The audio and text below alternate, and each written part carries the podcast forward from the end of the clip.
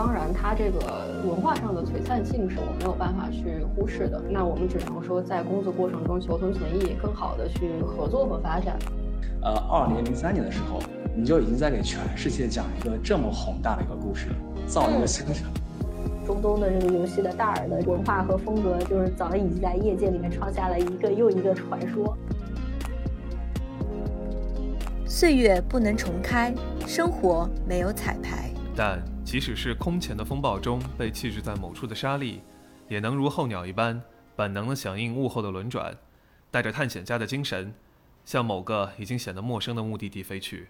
虽然我们仍不知道风是在哪一个方向吹，但好在甜美是梦里的光辉，暗淡也是梦里的光辉。这很生活第二季作答。现在开始。OK，在今天节目开始的时候呢，我要向各位嘉宾还有收音机前的各位听众们啊，祝一声 Salam。呃，这句 Salam 呢是伊斯兰世界中非常常见的一句问候语啊。呃，对于我这样一位其实并没有亲自涉足过中东的人来说呢，我学会这一句 Salam 是在十余年前学生的时代阅读穆斯林的葬礼的那个时候。然后呢，我自己本人呢，作为一位历史学的爱好者和我的一位老乡啊，也也是一位非常虔诚的穆斯林。就是南京守备太监郑和一样呢，曾经踏上过下南洋去西域的远行，但区别就是呢，郑和最后啊，应当是到达了他心目中的圣地麦加，而我呢，则是飞去了五买叶王朝在欧洲的最后的据点塞维利亚。但其实中东和穆斯林的世界呢，距离我们所熟悉的日常并没有像天方夜谭那么遥远，他们始终在我们的身边，和我们的生活、和我们的工作、和我们的过去还有未来发生着联系。那么今天呢，我们也非常高兴啊，请到了两位近期有到过中东旅行经验的嘉宾，然后希望他们能够跟我们分享一下，在当前的这个后疫情时代下，中国和中东关系全面深化推进的新时期中啊，他们对中东的一些一手的观察，还有一些深刻的体会。那么我们首先还是先请嘉宾介绍一下自己吧，这个女士优先吧，金明，要不你先来？好呀。Hello，大家好，我是欢城互娱的创始人李静敏。然后我们公我们公司主要是做中东市场关于穆斯林群体这样的教育、社交和娱乐的一些服务，大概就这样。嗯，那么我们有请我们这边的第二位嘉宾。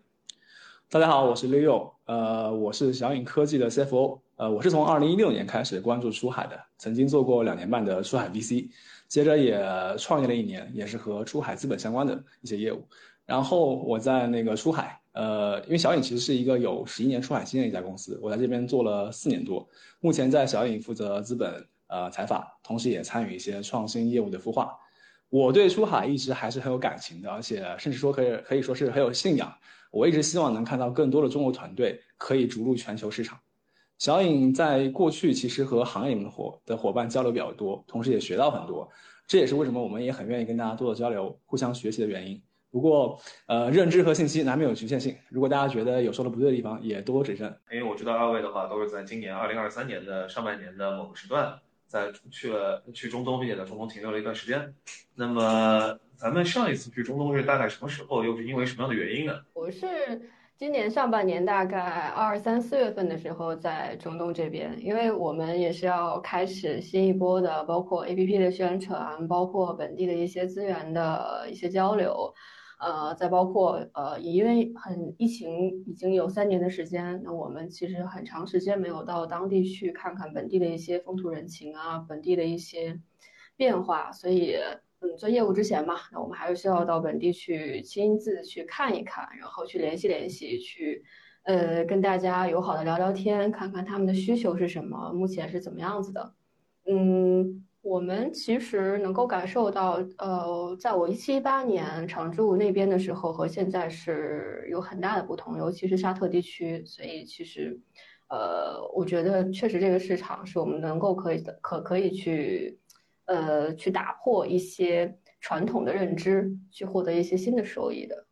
呃，我是今年的五月份去了一趟中东，然后前后待了差不多两周吧，先去的迪拜，然后飞了一趟利雅得。最后回到迪拜以后呢，又去了趟阿布扎比，对，算是对最重要的三个城市有一些呃感知吧。对，呃，我们去中东有个很重要的背景是，其实二零一三年小影可能第一天出海的时候，我们就做全球业务，就那个时候我们就已经有了中东的客户。但老实说，呃，那个年代中东可能不是我们重点市场。所以我们可能会本地化呀，做的比较浅，就就直接提供一些服务了。那今天其实全球化，对吧？我们不管是发达市场还是新兴市场，有很多的布局，但其实。把哪个市场作为一个核心的下一阶段的增量，其实是我们一直在思考的问题。呃，当前吧，在中东市场有几个产品其实排名和下载量都还不错，而且大部分都是自然呃用户、自然流量，所以我们也想在在基于我们对于这些用户的一个服务的背景下，能不能再寻找一些新的机会？对，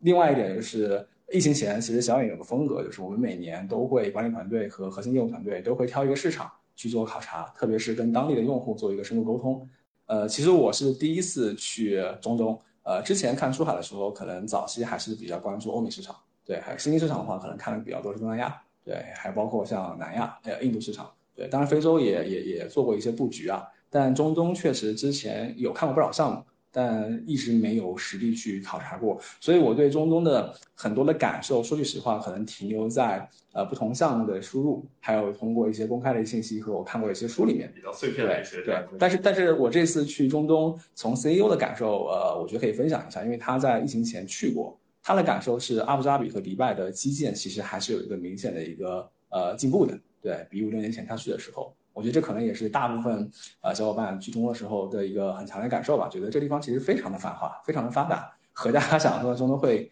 不太一样。对，然后另外就是我自己的一个感受就是，呃，迪拜确实非常的多元，非常的包容。对，我们在那边遇到了印度人，然后也聊了一些像约旦人、叙利亚人，对，还有一些呃 local 的一些项目。然后我们聊到团队的时候，大家就会提啊，我们这边甚至还有一些比如意大利的。呃，这个这个国际伙伴，对，所以我觉得这个城市或者说这片区域给我带来的感觉是，呃，超出预期的国际化。对我对它认知是国际化城市，但是比我想象中可能还更好一点。对，然后另外一点，我也可以提一下我对阿布扎比和利雅得的一些感受吧。呃，阿布扎比说句实话，真的确实是一个很老钱的城市。对我觉得挺相比迪拜，它要更加的低调，也更加内敛一点。但实际上，它的影响力其实会比。呃，很多小伙伴想象中要更深一些。然后利亚德呢，实话说啊，啊，因为我呃去之前看沙特愿景二零三零嘛，包括我们也听过很多 MBS 的故事，呃，期待值实话说会比较高。但是从实际感官来说的话，它的基建啊等等，其实还是会落后不少。当然，这也意味着有很大的一个进步空间。对，但但但我我我也感觉整个利亚德城市给我的感觉还是比较亲民的，对，不会有那么大的一个距离感。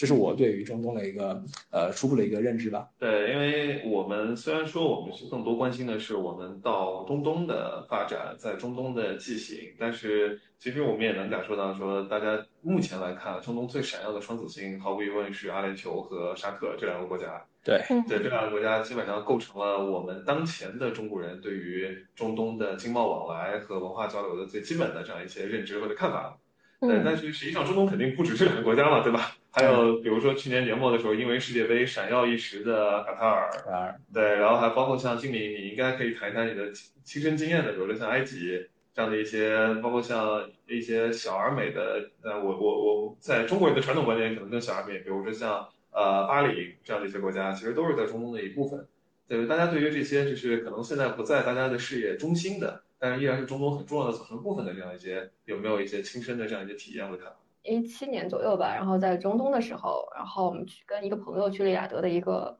村里边去看黄金黄金饰品，然后因为当天我只戴了一个帽子，然后又是比较偏远的村落，嗯，那导致，呃，我去在看的过程中，因为我是一个人，然后他们在就是在跟我吼，就是意思我为什么没有戴头巾。我为什么穿成那个样子？其实我我是穿了长衣长裤的，但只是没有戴那个面纱和头巾。然后他说了几句我听不懂之后，他就拿棍子出来打我。然后 就我以提升，那前提条件这是这是为了买那个手工黄金饰品的那个特比较偏远的小村落，绝对不是在城市里，非常非常偏远。那你应该一定是特别当地的当地人，但是没有提醒好你经带你去的。对，因为我们当时没有见过那么多的黄金，所以就是，呃，我看的比较开心。他在另外一个店里，我独自在这个店，那大家其实都是比较传统的这个穆斯林，所以确实是可能伤害到了人家的文化。因为当时那种状态下，相对来说是比较闭塞的。但是呃，目前来看，你再去那边，你就不会再出现这种问题。我甚至在阿联酋的时候还被买了一次单，就是这次去的时候，就是买咖啡，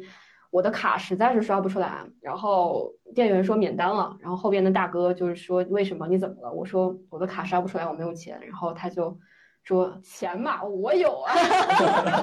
好，符合我们对中东大哥的认知。对，然后说回来，其实就是我觉得。嗯，像刚说到的一些嗯比较小而美的国家，像是巴林，因为我们去做本地的一些教育啊，然后文化的服务嘛，难免会和本地的政府去打一些交道。那呃，本地不管是政策上啊，还是一些文化上，我们觉得都是非常开放且开心的。因为巴林呃是海外六国里面相对来说比较快乐的地方，然后也相对来说比较发达。虽然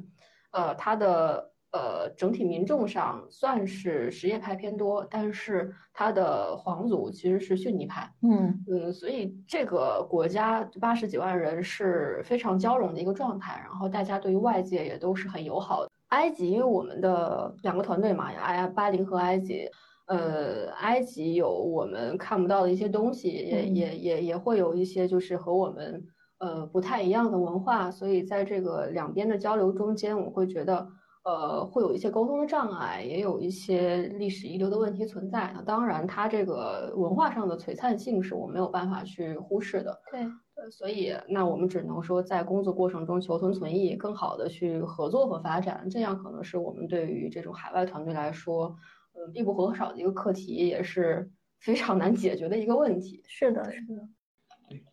其实刚刚这个问题，我也可以补充一些我的想法，当然可能会站在偏外部视角一点啊，就是因为亲身经历会少一些。就是比如说，当我们说阿拉阿拉伯国家的时候，或者阿拉伯市场的时候，相关的人口，我们自己看到数据，应该是它会有四点五亿人口吧？对，嗯，呃，因为这就可能不仅是我们刚刚说的这个沙特或者说阿联酋了。呃，包括像埃及啊、阿尔及利亚对吧？利比亚，包括叙利亚等等，大家可能听过的国家。的一些区域，对。对对对，呃，像这个人口，说句实话，就相当相当而言，就是给大家创造了一个比较好的一个呃，算是一定程度上的统一大市场吧。但这个统一可能指的是语言和文化上的一些统一。当然，每个国家肯定有自己的特点嘛，有自己的阶段，有自己的一个偏好。真的要做本地化的话，肯定也会有一些这个这个差异化。但相对而言，阿拉伯对吧？这样一个统一大市场，还是能够给大家带来一些机会。比如说，我们也在想。哎，是不是你可能在沙特这样一个相对顶峰的国家，能够把本地化、把产品做到位的话，那你再去辐射周边的其他国家，包括阿联酋，甚至包括一些可能偏发展还不及他们的这些像埃及啊周边国家，可能都会有很大的一个机会。当然，这也是个事实啊，就是说，呃，毕竟虽然说阿拉伯人口有个四点五亿，对吧？但是 GCC 国家可能也就五六千万。对，嗯，那 GCC 国家的人均的 UP 值比较高，对吧？商业化价值比较高，也是比较容易赚到钱的。也就是说，其实你在其他的呃这些偏发展中的这样一个呃阿拉伯国家，其实呃 maybe 是能够取得不错的一个用户的一个进展，对。但是钱有可能短期内会有一些挑战，对。嗯，当然这这也是我们可能站在外部视角就没有亲身感受，只是看数据，呃得出来的一些这种呃观察和思考。对，所以我们自己在想的时候也想说，哎，我们到底是是是，比如说，呃，因为阿拉伯国家如果按人口排名啊，我没记错的话，应该第一应该是埃及，对，第二应该是利比亚或者阿尔及利亚。那说句实话，这是北非国家嘛，是吧？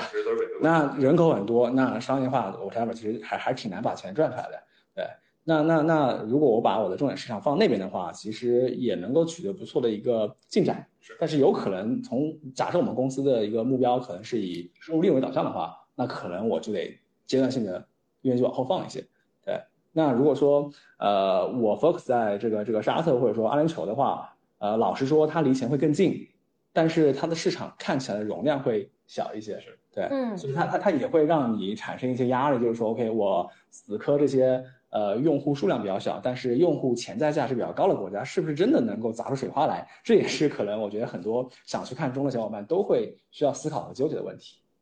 是的，是的，呃，这肯定是跟这个出海的这个业务本身的性质有很大的关系，对吧？就是像有一些这个一定要得分这个 to B 出海，还是起伏出海，这个还是你是做这个社交出海、游戏出海，那很典型嘛。中东的这个有，比如举个例子，以游戏来说，对吧？这个中东的这个游戏的大耳的这个。文化和风格，就是早已经在业界里面创下了一个又一个传说啊。因为老实说，呃，进中东是可能这过去一年，对吧？开始大家会更更更更热烈、更关注。我觉得这应该已经算是第三次对中东的关注热潮了。因为其实之前的话，呃，出海其实并不能算是一个新鲜的事情。但只是最近一段时间，它的热度或者说它的关注度变得非常的高。对对，呃，这里面有很多背景，就是比如说像前两年印度市场，对吧？它它的经商环境变得越越越恶劣，所以其实有很多的团队从中东撤出来以后，在看机会的时候，可能自然而然会考虑切到中东去。对，然后比如说在印度的时候，也有时候印度也是个多多神，对吧？多多宗教的一个国家。是多宗教呃，可能大家除了吐槽这个政府这一片，对吧？有一些难搞以外，其实大家不太会说宗教会产生的影响。最多就是说宗教可能会使人比较懒，对吧？使人的就做管理，就是在印度的宗教氛围更世俗化一些，相对而言更世俗化。同意，而且这个还会牵移到我下一个想聊的国家，就是我先把那个印度说完。就是大家可能除了会带来一些管理问题，但是管理问题最终也可以体现成一个成本问题啊，对吧？你虽然花了比较低的人工资养一个人，但实际上它的产出是是远远比不上这个这个，比如你在国内，对吧？同等的情况下的一个一个一个。换个表述，比不上富有高度教育水平和经验的产业工人。没错。对，但是但是这个国家这个市场在之前营商环境没有改变之前，对吧？大家还是会觉得说我是可以杀进去的，甭管做电商、做金融，还是做一些这种啊游戏等等。对，呃，这是一个呃印度市场，然后还有一个是之前就很多小伙伴喜欢去做东南亚嘛，东南亚就比较喜欢做印尼，对吧？那印尼第一核心当然也是看人口嘛，人口也比较庞大，对吧？然后有比较好的机会，然后第二也是因为刚刚提到世俗化，它也是一个穆斯林国家，但它的世俗化。远远应该算是呃全球可能相对而言在伊斯兰国家里面最高的。对，我觉得可能就是世俗化的伊斯兰国家，可能除了印尼就是马来西亚了，但它的马来西亚都没有印尼那么世俗。是的，所以它相对而言会让大家觉得它的进入门槛会低一些。但实话说，它又带来另外一个问题，太内卷了。对，老实说，比如说过去的一段时间，对吧？有不少企业在那边做电商也好，做直播也好，做 whatever 也好，呃，声量很大，对，呃，GMV 也有一些，但可能。行业的朋友也聊到嘛，赚钱的其实也没几个。嗯，是的，是的。对，你觉得好进的市场，那别人他也觉得好进啊。是是是，所以中东这个市场确实啊，我觉得宗教摆在那儿，这是一个客观事实啊。对，其实会阻挡掉挺多人的。为什么？因为比如说有些人会觉得，我我我我我我我是一个没有宗没有没有宗教信仰的人，他可能会在希望在今天这个时代上去做一些可能没有这方面呃阻挡的一个市场，那可能就说句实话，这场就放掉了。那也是好事啊，为什么？因为可能百分之五十甚至百分之八十的你潜在的竞争对手他就不来了，对，所以但但是反过来讲就是，也不是说鼓励大家去做中东市场，因为中东市场刚刚静明也提到，还是有很多难点的。对我们也不认为一个小团队，呃，可能没有充足的准备，贸然杀进去一定能成功啊。对，包括我们自己做的时候也非常谨慎，呃，对，谨慎的乐观。呃，其实，在那个上世纪，呃，沙特发现油田之前，对吧？其实当时的国际上是认为这边是没有油田的。那美国除了沙特和美国人对吧？那那当这个油田发现以后，你去看一下它的商业的一个呃架构设计，非常漂亮。过程细节呃我也不能说很清楚啊，我就不展开了。但是说一个结论，结论就是最终沙特阿美的百分百股份是控在沙特的王室手里面的。嗯，那一开始不是这样子哦。嗯，也就是说，但但是你回看一下当年埃及呃更早的时候在开挖苏伊士运河的时候的一系列设计。从一开始的这个呃框架设计、股权设计，以及后来的因为借贷，对吧，导致的一些这种呃国际纠纷和军事冲突，是真的有军事冲突的。就在在在这里，当当然当当当当然他们都算是阿拉伯人啊，对吧？或者说都算是呃商有类似的文化，但在这个这个问题上，其实能看到沙特人的商业能力和商业思考，特别是跨越超长时间，就是五十年以上的商业思考，其实是非常前瞻的。他们并没有那个。这个这个这个这个所谓的就是你说什么我就做什么，并不是这样子。其实我自己我在这补充个公案吧，就是我是从什么时候开始意识到阿拉伯人是经商方面的天才和老前辈的呢？就是从一个很小的史料上呢看到的。就是大家都知道说，在伊斯兰文化中的话，猪是一种不受欢迎的动物，对吧？嗯。但是为什么猪是一种不受欢迎的动物呢？其实你这个往前去追的话，它是有它的科学原因的，就不完全是由宗教和文化上的原因。是因为说猪在在畜牧业和农业科技没有那么发达之前，猪其实有非常多的人畜共患病，所以饲养猪的人也相对而言更容易感染疫病，并且传播给他所在的社区。那么谁最先发现猪其实是比较容易产生这个人畜共患病的？那很明显是最先养猪的人嘛。那最先养猪的人是谁呢？其实就是生活在两河流域的阿拉伯人的祖先。嗯然后他们最他们最早养猪，但也最早发现猪这种动物在那个年代不是非常的健康。嗯，但是他们的办法是说，第一，通过宗教和文化的力量来禁止自己民族的人去吃它。嗯第二点呢，他们养猪，然后卖给周边的城邦。这点就充分体现出来了他们的就是实用主义的精神，还有就是高高度发达的商业意识。是，所以大家现在可能都知道说，就是不要在伊斯兰世界中提猪。但是大家可能不知道的是，这个阿拉伯人或者说他们的祖先吧，是最早驯养和最早进行猪贸易的民族。是我们可以看到，其实整个中东的各级各国的政府嘛，其实他们的危机感和对未来的考虑其实都很多。从最大的，比如说像愿景计划，对吧？二零三零这些，就是就是不管就应该是，哪怕你在中国，其实都已经接触到了非常多关于它的信息。包括小到，其实我们也可以看到说，他们利用国家意志和国家力量去进行一系列的产业多元化的布局。就像就是大家最容易关心到的，就第一点是你会发现，呃，前一段时间的话，作为就我们俩作为新能源车主，其实应该都会关心到的一些事情。OK，对，然后除了这个之外的话，他们现在也非常明显的知道说，年轻人或者说全全世界的年轻人，他们更关心的事情是什么？他们更在意的事情是什么？比如说，他们其实也投入了非常多的资源在控制气候变化上，在流行文化上，特别是在当前最重要的两个流行文化领域，就是电子竞技和体育这两个领域中，他们投入了非常多的资源。就像就像我一一开始说的那个故事，就是我我我反正最近一段时间重新产生了对利雅得的兴趣的话，就是因为转会。对，你会发现越来越多的人开始跑到中东去踢球了。是。嗯，是的，就刚刚 Austin 提到那个呃中东的一些这种产业布局，让我想到一个我对他们的一个很大的一个感受啊。我觉得阿联酋和沙特都给我一个很大的冲击，在于我没想到他们居然这么具有使命感，嗯，他们的愿景能力非常强。呃，比如说在迪拜啊，呃，我我我我在迪拜的时候特别去找了那个迪拜的那个早期在九十年代，然后二十年呃呃二零零几年的时候，还包括可能七八年前的时候的不同时期的一个呃航空地图，包括一些这种规划地图去看，然后你就会想哦，原来你在九十代年代末，或者说在二零零呃二年零三年的时候，你就已经在给全世界讲一个这么宏大的一个故事了，造一个星辰。这个星辰如此之漂亮有设计感，而且在沙漠上。是的，对，今天看，因为因为它已经出现了嘛，所以我们会觉得说我们接受它，包括棕榈岛对吧？人工岛，你会觉得棕榈岛在那那时候还是大岛，第二号岛还没盖呢。对，嗯是，对，就你会觉得说好像它已经存在了，是合理的。但你回想一下，如果在在在二十年前，你去设计这样的一个一个一个城市规划的时候，呃，我觉得能提出来这样的方案和思路都非常的超前，很不容易。对，这是一个。然后还有一个就是那个刚刚说到那个沙特愿景二零三零嘛，也是一样的。我我我印象特别深刻，我觉得他们应该提了三点愿景。第一个是他们要成为伊斯兰的中心，对；第二点他们是要成为欧亚非，对，欧亚非的一个中枢，对。嗯然后第三，他们要成为一个全球的投资强国。嗯，然后你就会觉得说，他们的顶层设计其实和我们认知中的非常相似，并且他能说服我们，能让我们接受和进入他这个框架，嗯，然后进而去认可他画出来那个远景，然后进而我们愿意带着我们的技术，带着我们的人去中东，帮他们去完成这个愿景的的这个这个过程。老实说，我我这也是我去了一趟中东以后最大的一个一个一个收获吧，就是我会觉得可能咱们自己的这个画笔能力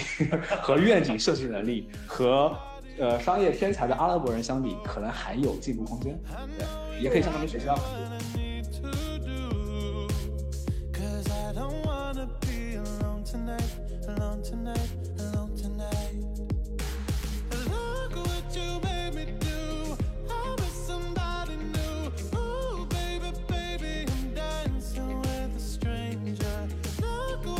我觉得每个团队要先自省一下，就如果我们这个团队不是一个特别包容的团队，不是一个能够接受和尊重一些不一样的这种宗教、文化、社会差异性的团队，老实说，中东就不要去做了。对你可能去了以后，你会发现你不是真正的认可那边的人，对，你会特别的拧巴。这是我自己个人的一个看法。钱没挣着，吃一肚子亏。对，你会你你会看什么都觉得难受，或者你会把它定义成落后，或者定义成一些所谓的东西，比如糟货什么的。但这不是对他的亵渎啊。呃，我我所以说，我觉得团队还是得先问问自己，这些东西你是不是真的认可和接受，或者能够去尊重他们。因为这个前提，如果你和你的核心团队都不能够做到认知层面上接纳他们，老实说，这个钱不如不赚。对，当然不是赚的问题啊，可能是去了以后 也赚不着这个钱我。觉得这个钱赚不着。对，OK，如果抛开第一个就是你的一个认知，呃你的一个接纳问题啊，如果你接纳这个市场，接纳这个民族，接纳宗教的话，我觉得去中东一个很重要的一个前置条件是一定要去看看。对，对就远远远的在国家嗯呃或者在在中国去找很多人去聊不够，真的不够。对，就像嗯今天我也聊到，我们去了以后的很多感受，和之前也是有挺大的一个预期之外的。所以呃，这里面就有两两种策略了。第一就是呃，尽可能的对吧，大家都开放一点，去看看有哪些在中东呃战斗的小伙伴，对吧？尽可能的去去去 pitch 大家。来做一些开放性的交流，去学习。对，当然有一天你在中做很好的时候，当然也希望大家都能够 open 一点，对吧？也带带未来来中东小伙伴。对，这是一点，就是这个就需要说句实话，就是 CEO 或者说核心团队自己努力去去去做一些投入，因为这个资源或者这些人脉不会无缘无故掉下来给你的。对，然后第二点就是，呃，刚刚季明也提到，其实还是有一些靠谱的游学或者考察，不管它是由民间的一些组织组织的，呃呃一些团体组织的，还是有一些这种呃政府背景，或者是一些学校背景，对，当然还有一些可能是比如说媒体背景，对，嗯。其实还是有一些挺好的，它能够帮你非常快的，比如说呃十天构建一个对于这个市场的一个认知，然后帮你撑起一个呃人脉一点零，对，那我觉得这个其实也是一个不错的一个策略，对，然后去完以后，对吧？然后回来再感受一下，想一想，如果觉得还是很棒，然后你再深入的杀过去，看看找具体能找什么样的机会，对。然后第三个就是刚刚我们也提到钱和资本的事情啊，呃，这也是一个我们沟通完以后，大家给我们就当地的小伙伴给我们一个很大反馈的，就是说跟这边的资本去谈合作，千万不能急。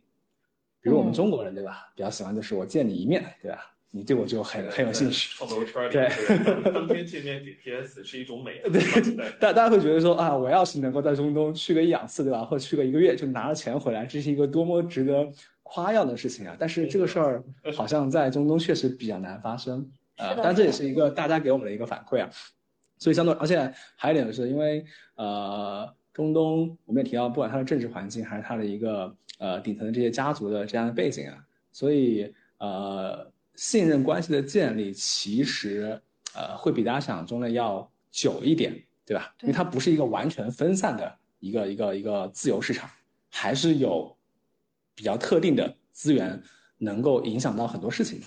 那跟大家建立这样一个信心，这就涉及到可能是我和阿拉伯人打交道的问题啊，对吧？他不会像中国人一样，我们今天一聊很开心，酒一喝，明天咱们先协议。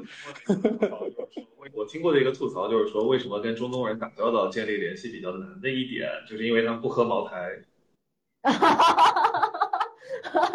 好吧，教义不能喝，教义说他们不能喝，对，他们可以可以喝什么都不能咖啡啊喝。所对，所以其实有不少小伙伴给我们也吐槽嘛，就是说其实挺多过去中东的这个对资本感兴趣的小伙伴呢，习惯干嘛呢？比如说一两个月飞过去一次，对吧？然后集中性的约人家一下，聊完以后立马回国，对，然后过了一两个月，哎，怎么没没动静了？后面或者又又或者过一两个月以后又又过去聊一次，又没动静，然后就觉得，哎呀，这个市场怎么这么差？这个这个我已经这么努力了，对吧？半年来了好几次了，没有结果。呃，但是可能当地小伙伴会告诉我们说，呃，当地的这些呃阿拉伯或者说本地的这些呃呃力量或者说成员，其实他们更希望能看到你在本地真正的扎根，待在这儿，然后再做一些具体的事儿。对，他们对你的信任的建立，第一需要时间，第二需要看到你的行动。对，像咱们这样，对吧？候鸟式的这个这个这个迁徙，其实是挺难搞定这个对方的一个信任的。对，但但这也是一些大家的一些输入啊，我觉得特别好，也分享给大家。所以转化成这个创业的语言来说，就是在中东，如果你真的想做中东生意，那你一定要先往中东放人，就人得待在那里。就是现在中东的想法是，你来我们这儿，就是我可以给你钱，但我为什么给你钱？首先是你给我创造了价值，对这个价值在于你真的落地了，真的为我创造了就业的机会，是这是他们要的。其他你真的干的怎么样，他不会管你的，是的，他也不指望说从你身上去赚什么钱。是的然后可能我想补一点是说，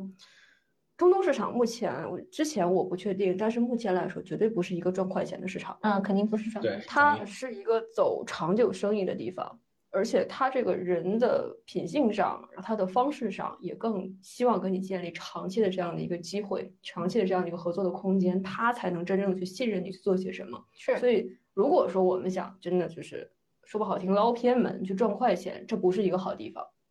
对这这一点可能大家真的要好好考虑一下，因为如果这样去做，对于我们的伤害很实在的是，我们赚不到钱，反而把自己折进去，这点我觉得没有必要。那嗯你有这个钱的话，你其实完全可以干点别的事情。是，对但是，嗯，中东的机会有那么多，其实真的很希望有很多中国的小伙伴儿能够好好一起的去把一个东西、两个东西、三个东西，我们共同去把它打打打打造出来之后，我们看到这个市场是什么样子的，我们再去在这个市场上进一步的去精进这些问题。我觉得这可能是从商业环境上来讲，还是从我们创业者来说，都更希望去看到的。嗯对，因为从市场角度上来说呢，我们可以看到，呃，现在大概至少我个人的定义啊，应该大概是属于已经是第三波出海热的这样一个状态了。对，但是我们也能看到说，其实大家虽然都在说出海，但是选择出海的原因和理由和方式其实都不太一样。有些人呢，我们说的直白一点啊，是因为他们觉得在国内挣不着钱了，所以就被迫要出去。但是呢，就是不代表，如果你在一个地方挣不着钱，不代表你换个地方就能挣个钱嘛，对吧？对，然后有些人呢，可能是觉得说，哎，就像就就像我们刚才说那样，可能对自己有一些看法，会觉得说啊，我有非常先进的方法论，我有很好的这样一个指导思想，对吧？所以我出去之后，我就可以大杀四方，就席卷石油王的钱。但是这个呢，就我只能说，那就让这个商业世界的老前辈来给他们上上课。对，所以这个确实是属于说，你你也得想清楚，就是你选择出海的原因和目的究竟是为了什么。对，然后你选择的这个出海的方向、地点、位置是不是真的适合你，就可能考虑这个问题。因为今天我们讨论的是中东，那其实如果我们把这样一个话题，把这样一个目的地换在其他的一些区域，如果说一些大家在出海的时候都经常讨论到的，可能南亚、东南亚、日本、拉美，对。但其实我觉得大家遇到的问题，或者说大家最终把自己折进去的方式，其实都很像的。嗯都是大部分其实都是源自于这种无知或者这种傲慢。对嗯，很多时候就是虽然失败的方式有很多种吧，但失败的原因都是差不多的。没错。那咱们嗯，咱们能不能聊一个就是呃，也给大家出海中东增加一些信心的话题啊？就是大家怎么看中国？把人吓得不敢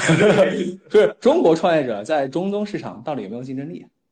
大家也话题有点大，我不知道大家有有有没有一些想法和感受？因为我去中东前，我是带着这个问题去的，然后也跟很多人做了沟通，有一些输入吧，一些个人思考。要不你先说说看你现在的看法，你觉得有吗？呃，我我当时主要关注两类群体，对所谓的中国创业者的竞争对手吧。就第一个是那个本地的创业者，是对，就是到底有没有本地创业者曾经崛起过，或者正在崛起的过程中，或者未来这个环境能够给他一些机会。对，然后第二个是我很关注欧美的创业者在中东市场的一个呃布局和投入吧。对，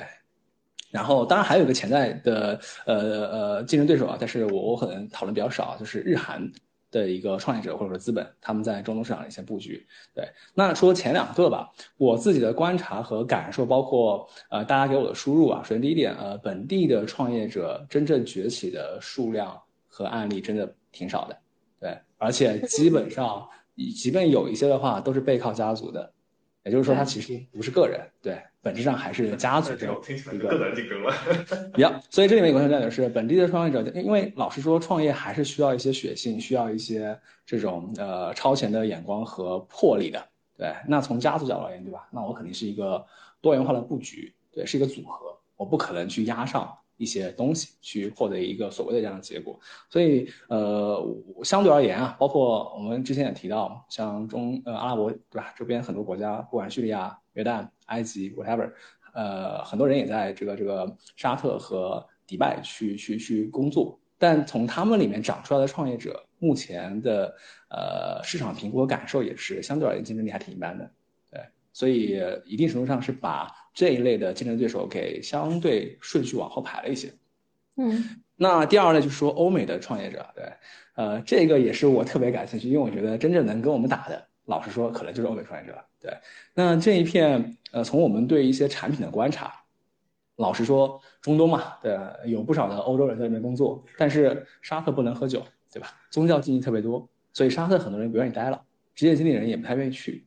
是或者说他们可能 base 在这个这个这个利雅得，但是每个周末要飞到迪拜去，因为迪拜还是有一些方式能够让你对吧？这个这个离离生活更更近一点。但反过来呢，在迪拜的这波欧美的职业经理人啊，我们的观察和感受是，他们的生活是在向呃阿联酋的这些家族或者说王室靠齐，对吧？嗯因为因为王室可能工作四个小时，对吧？那他们不可能工作十四个小时啊。他们很重要啊，他们串起了王室对吧？家族和呃和呃一线业务的这样一个关系，但是你也很难期待他们会有多么的投入。我们自己的感知，就生活对他们而言还是很重要。对，包括一些呃欧美的项目，其实他们在整个中东的本地化做的也挺一般的。对我们自己的理解，也可能是因为不太有人愿意真的去为这个市场去投入，甚至包括说愿意被外派到那个地方去成为 country manager，然后把这个市场在整个全球的体系里面做起来。可能 欧美的创业者里面就找不出比较难找出这样找出这样的人才吧。请嘉宾来看一看，对于一个没有去过中东，但是觉得说应该要去中东走走看看的人的话，你们觉得帮他们安排一个行程，第一站或者说你觉得最值得去的地方应该是哪里？嗯，这两位嘉宾说吧。嗯，嘉宾先说，男士优先。我们和男士有什么共同之处。呃，我我我个人会觉得我们自己的第一趟行程的安排还挺值得参考的，因为我们也纠结了很久啊，考虑了很多方案。比如说第一站，其实我们还是比较建议迪拜进迪拜出，对吧？包最终回来也是迪拜回。对这种情况下，呃，你可以第一站先到迪拜待几天，对，然后感受一下这个地方，然后也约一些迪拜的小伙伴。老实说，不少团队是更多的驻扎在迪拜的，比较好约人。对，然后迪拜结束以后呢，沙特我觉得肯定是要去一趟的。那如果时间有限的话，肯定只要去利雅得就可以了。如果你时间充裕的话，呃，我们团队当时还有小伙伴去过吉达，对，一个一个一个海滨的一个更更发达一些的城市。如果只在利雅得的话，呃，我的行程可能跟那个呃呃迪拜差不太多，对，尽可能的一些旅游景点和一些这种宗教圣地，还有一些这种呃博物馆，还有包括那个呃你想见的一些行业小伙伴，对，呃都可以密集性的安排一下。对，当然，如果你愿意去找一些这种 local 的这种 supermarket，或者一些这种呃呃类似于这种类似于像迪拜的黄金市场啊这种地方，对吧？你去感受一下，也会对你理解他们的一些这种呃习俗文化有很大的一个帮助。那呃，为什么我们最后还会去阿布扎比呢？就是因为我们会觉得阿布扎比和迪拜还是差很多的。呃，包括在阿布扎比的团队和迪拜团队也会有很大的一个风格差异。对，所以我们我们我们回到迪拜以后，还专门花了一天时间去了一趟阿布扎比。对，行程安排很满，但是没有待很久。对，所以我错过了那个大清真寺的一个一个一个参观，这个挺可惜的。但是如果有时间的话，我也我我我们是特别建议，就是大家可以 copy 我们这样一个行程。如果啊，再如果，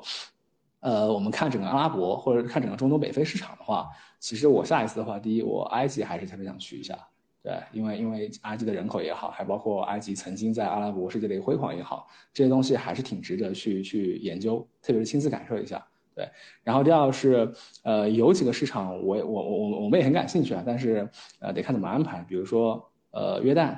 比如说黎巴嫩，对，这边其实也有很多的呃人才，包括一些项目和一些机会。呃，我我我我我我我们是可能这次时间有限吧，本来是想去，后来各种原因呃取消掉了。然后还有一个市场可能呃跟中东有点小差异啊，因为它一般不会被归在中东，就是土耳其。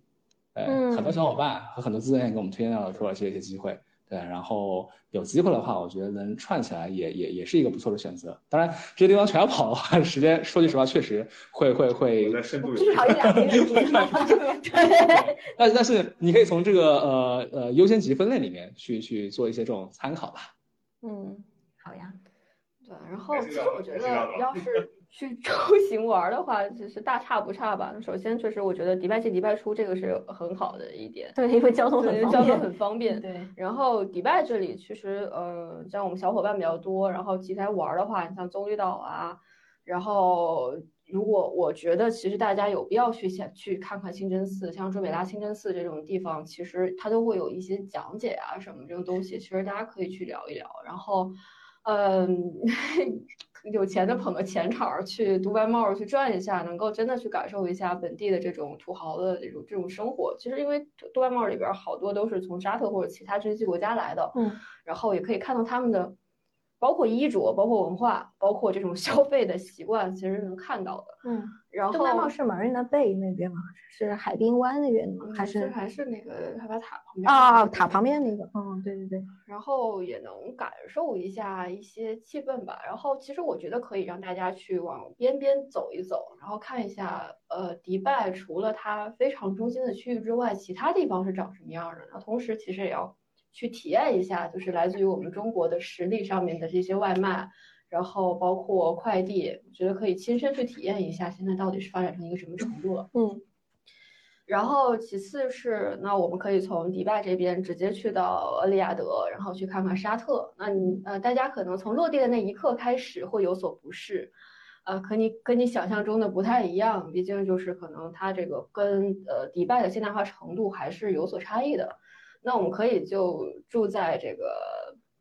中心区，那可能也会有一点落差，但是我觉得没有问题。大家晚上可以感受一下本地的一些生活的情况，然后去玩呢，可以去古城去玩一下，能够去看一看他们这个国家自开始到现在的一个发展的历程，去了解一下它的历史。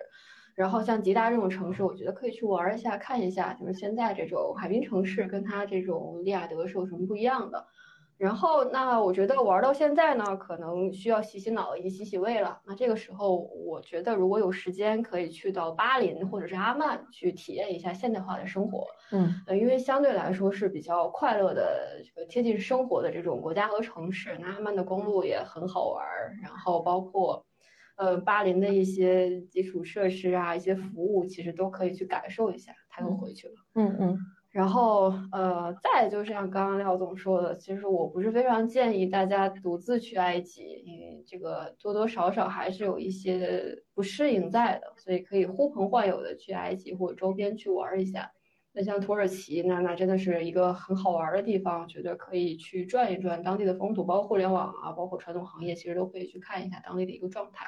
那其实对于我本身来说，几趟我都没有去过耶路撒冷，这个是我非常想去的一个地方，嗯就是感受一下这个文化的沉淀感。嗯嗯嗯，大概就这样。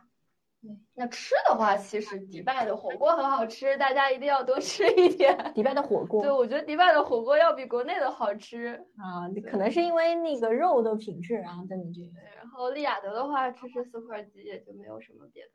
的了。吃的我补一个那个椰枣，巧克力包装的，呃，巧克力外壳的椰枣，对，然后中间再包那个坚果，哦，那那东西真的是好吃，是真的是这长个听起来就非常胖。嗯，椰枣加坚果再加巧克力，就听起来太阿拉伯了。哇，真的，那那个东西我看到都走不到道儿，走不动道儿，但是但是真的是会胖，那真的这一颗热量爆炸。可以。或者你可以吃一吃本地人为你精心准备的加了黄瓜块儿的酸奶。对对对对，嗯，然后当然那个牛羊肉肯定是那边的，就是品质肯定是不一样。啊，我不吃，我不知道。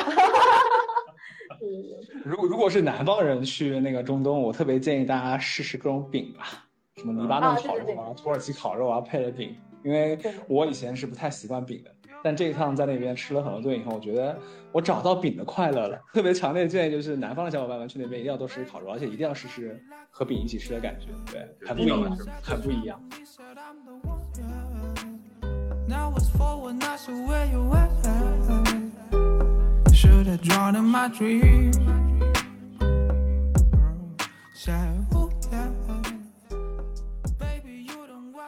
那么非常感谢今天二位嘉宾的时间，还有他们这个真挚而热情的分享啊！我相信对于这个收音机前的听众朋友们的话，应该也有一些新的启发或者一些不一样的触动。那从我个人角度来说呢，就是在《古兰经》啊，还有它相关的一些故事里呢，我最喜欢的故事有两则，一则的话会长一些，说是穆罕默德当年传教的时候啊，遇到过一座大山，然后穆罕默德就对他的门徒说说，哎，只要我叫山过来，那么山就会过来。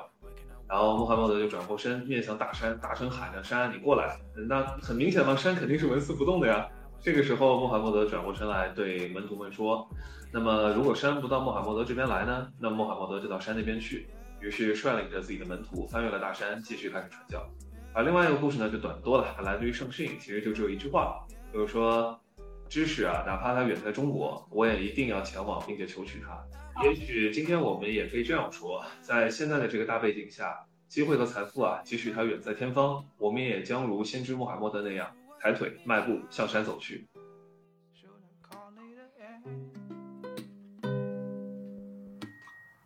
So it's about me, for no reason I'll change. But you never know. I was trembling when we complain myself, then stay down.